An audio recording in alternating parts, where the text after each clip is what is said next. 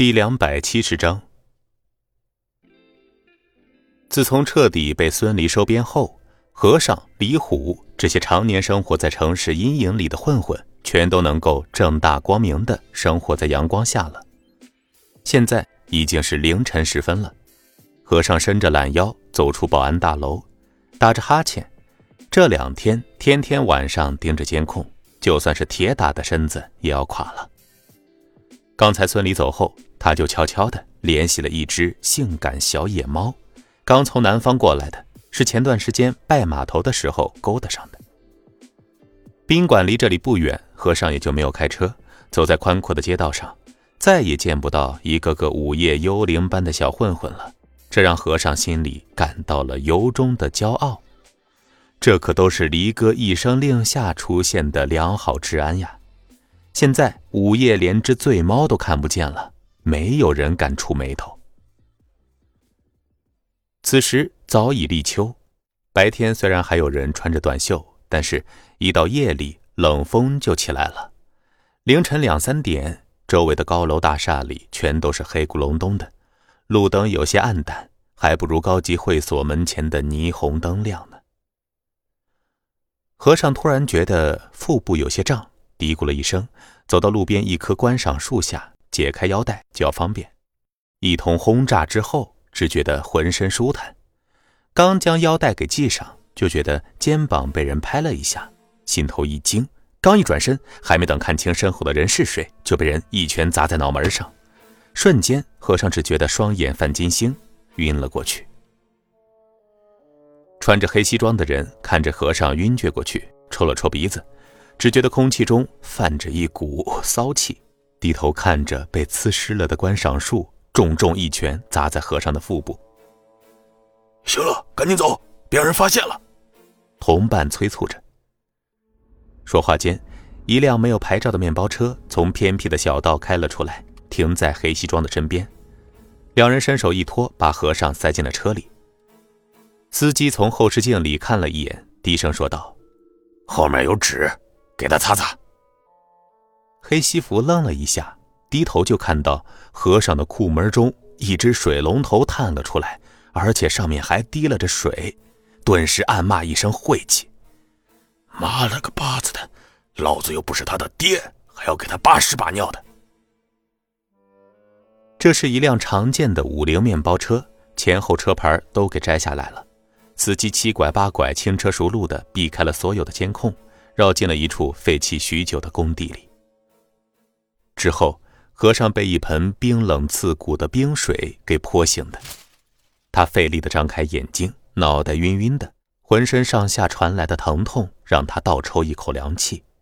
他发现自己躺在冰冷的劣质地板上，月光透过残破的窗户照射进来，让他能够看清抓他的人。和尚怎么说也是大风大雨经历过来的，从一开始来到江城，跟着虎爷抢地盘到现在成为仅次于龙头的地下大佬，他第一时间就明白了自己的处境。房间里有四个人，都是生面孔，不过很快和尚就推断出来，他们应该是马家的人。面前两个人，矮个子正在用匕首抵着他的脖子，高个子正提着水桶，显然刚才用冰水泼他的就是这个人。房间正中坐着一个男人。脸上挂着阴鸷的笑，翘着二郎腿，用匕首修着指甲，看样子应该是四个人的头。他身边那个胖子，应该就是打晕他的人。常年在刀口上舔血的经历，让他面对生死能够处之泰然，并没有感到害怕。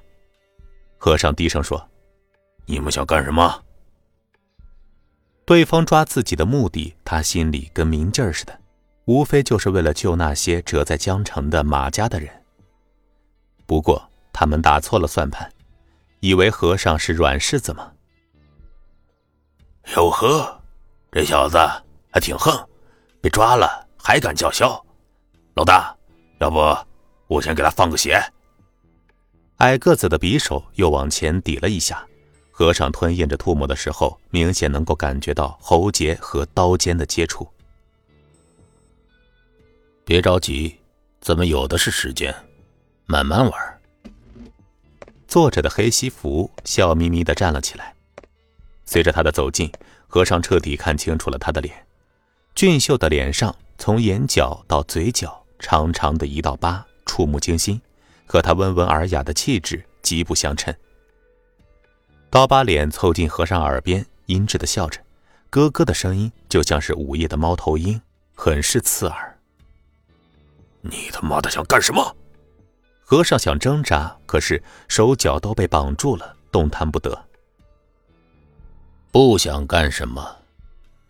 我这几个兄弟想把你给弄死，我阻止了他们。毕竟我还没有得到我想要的答案。刀疤脸说道。和尚冷笑：“哼，我知道你们想知道马家的人被关在哪儿了。”刀疤脸用匕首拍了拍和尚的脸，真是个聪明人。这样就不用我多问了，你自己说吧。你是江城的二当家的，我可真不敢把你怎么样。和尚也笑了，笑得很大声，以至于抵在脖颈的刀尖陷进了肉里。若不是矮个子收刀快，锋利的匕首可能直接就划破了和尚的喉咙。你他娘的不想活了！妈的！拿匕首的矮个子看着肩部的鲜血，气愤道：“和尚不屑的看了他一眼，而后盯着刀疤脸的眼睛。你是不是觉得我和尚是个软骨头，所以想从我身上下手啊？”不是，刀疤脸斩钉截铁的否定。听着刀疤脸的话，和尚心里一乐，至少对手觉得他是个汉子。可是。接下来，刀疤脸的话却让他难以掩饰住心中的愤怒。因为你最弱，最好抓。本集播讲完毕，感谢您的收听。